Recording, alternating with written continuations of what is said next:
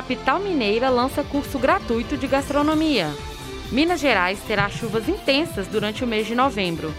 CBTU anuncia diminuição no intervalo entre as viagens do metrô de BH. Novidade no transporte. Crianças de até 5 anos terão gratuidade na passagem de ônibus em Belo Horizonte. Queda na ocupação dos leitos. Com 65% da população vacinada, BH apresenta baixa nas transmissões de Covid-19. Solidariedade. Belo Horizonte terá ação social de combate à fome no Dia Mundial dos Pobres. A Rádio Cidade está começando agora. Boa noite, ouvintes. A Prefeitura de Belo Horizonte está com vagas abertas essa semana para um curso de gastronomia. E quem tem mais informações sobre essa iniciativa é a repórter Stephanie Manuelita. Boa noite, Stephanie. Boa noite, Carol. É isso mesmo. A Prefeitura de Belo Horizonte lançou o curso Gastronomia para Todos Técnicas e Conceitos, com até 200 vagas para pessoas com mais de 18 anos. O objetivo do curso é profissionalizar quem gosta de cozinhar e tem vontade de abrir um negócio no ramo. De acordo com o site da PBH, o curso será ministrado remotamente por meio da plataforma Zoom, com horários flexíveis na parte da manhã e noite. Além disso, o curso ficará gravado para que o aluno consiga assistir fora do horário ofertado. As aulas terão início no próximo dia 16 e vão até o dia 9 de dezembro. Elas serão ministradas pelo professor e chefe Edson Puyati, que também contará com o apoio do SEBRAE e da Empresa de Informática e Informação do município de Belo Horizonte. Vale ressaltar que o curso é gratuito e as inscrições estarão disponíveis até o dia 14 de novembro. E agora vamos conversar com a repórter Gabriele Ribeiro a respeito da previsão do tempo para o mês de novembro. Gabriele, boa noite. Boa noite, Carol. Segundo o Instituto Nacional de Meteorologia, a expectativa para o volume de chuva em Belo Horizonte no mês de novembro é de 239,8 milímetros. Durante o mês, Minas Gerais deve registrar chuvas intensas em diversas regiões, sendo os locais mais predominantes para pancadas de chuva o Triângulo Mineiro, Oeste, Norte e Noroeste de Minas. Apenas no primeiro dia do mês, Belo Horizonte já havia registrado chuvas fortes, com 100 milímetros em alguns pontos da cidade, ocasionando alagamentos.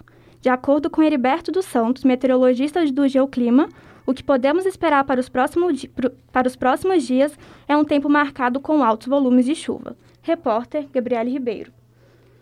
E o metrô da capital passará por adequações no intervalo entre as viagens nos dias úteis. A intenção da companhia que administra o transporte belo-horizontino é ampliar a oferta de trens. O repórter Edilson Nicolau tem todos os detalhes. Boa noite, Edilson. Boa noite, Carol. Na última sexta-feira, dia 5 de novembro, a Companhia Brasileira de Trens Urbanos, CBTU, anunciou a diminuição do intervalo entre as viagens de metrô da capital mineira. A mudança ocorreu simultaneamente à retomada das atividades econômicas e à flexibilização das regras que limitavam a quantidade de pessoas em alguns espaços e setores. Sendo assim, nessa semana, as composições passaram a circular com intervalos de 7 a 10 minutos durante o horário de pico.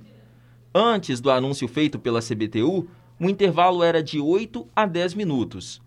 Portanto, houve uma redução muito pequena. Lembrando que antes da pandemia, durante a mesma faixa de horário, o intervalo entre as viagens era de 4 a 7 minutos.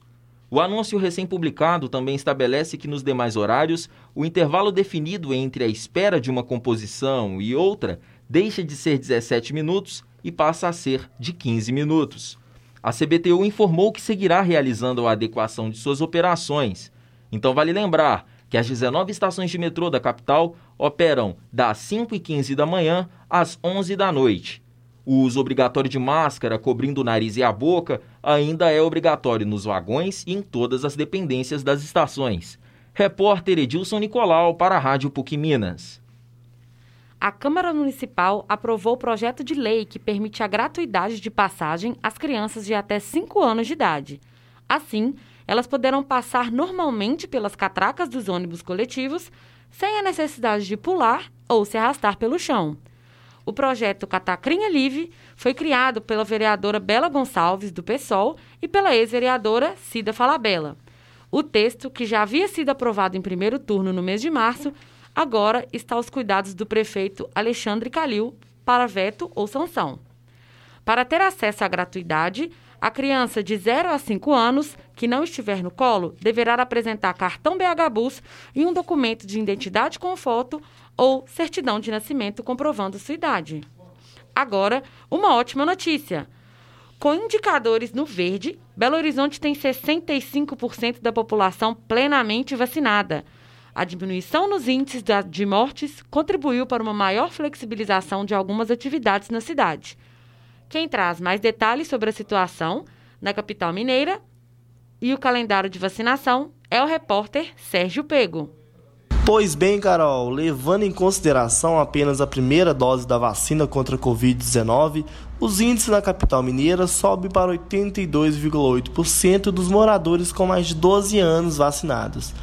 Em BH, 65% da população acima de 12 anos está com esquema vacinal completo contra a Covid-19. Esses dados são do boletim epidemiológico da Prefeitura de Belo Horizonte na sua edição de ontem.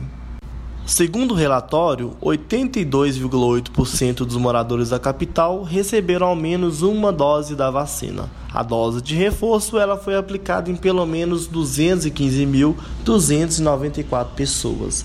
E a taxa de transmissão calculada no balanço realizado na sexta-feira, aponta que o índice foi de 0,99 para 0,96. E o que isso significa? Isso significa que 100 pessoas infectadas transmitem o vírus para outras 96. Desde o início da pandemia, a doença já matou 6.942 pessoas na cidade. Os casos confirmados somam 289.807. Os casos recuperados somam 281.769. E os pacientes que estão em acompanhamento, eles somam 1.096 casos.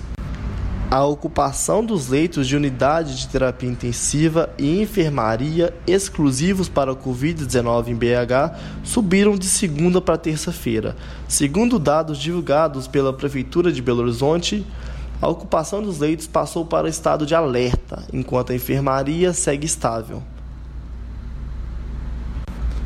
E falando em Covid-19, a Prefeitura de Belo Horizonte aplicou nesta quarta-feira a dose de reforço em idosos de 66 anos, cuja segunda dose tenha completado seis meses, ou faltem até 15 dias para completar esse prazo. Para receber o imunizante, é necessário levar o cartão de vacina, documento de identidade, CPF e comprovante de residência. Os locais e endereços podem ser consultados no portal da Prefeitura. Esse momento de maior flexibilização nos serviços permitiu a volta às aulas determinadas recentemente pelo Estado e compulsoriamente na rede municipal em Belo Horizonte seguindo as normas similares adotadas pelo Estado. Já no futebol, os clubes já conseguiram colocar um maior número de torcedores nos estádios, como no caso do Cruzeiro, que ganhou do Brusque ontem no Mineirão. O jogo contou com aproximadamente 35 mil torcedores. É importante ressaltar que, mesmo em um momento com maior flexibilização, a vacina, o uso de máscara e o distanciamento social seguem sendo os principais aliados nesta luta. Repórter Sérgio Pigo para o Jornal da Cidade. A Defensoria Pública do Estado de Minas Gerais e a Arquidiocese de Belo Horizonte realizaram nesta semana o quinto Dia dos Pobres. A repórter Nayara Tibúrcio traz mais informações sobre o assunto. É com você, Nayara. Boa noite, ouvintes da Rádio PUC. Hoje trago a vocês uma notícia muito importante.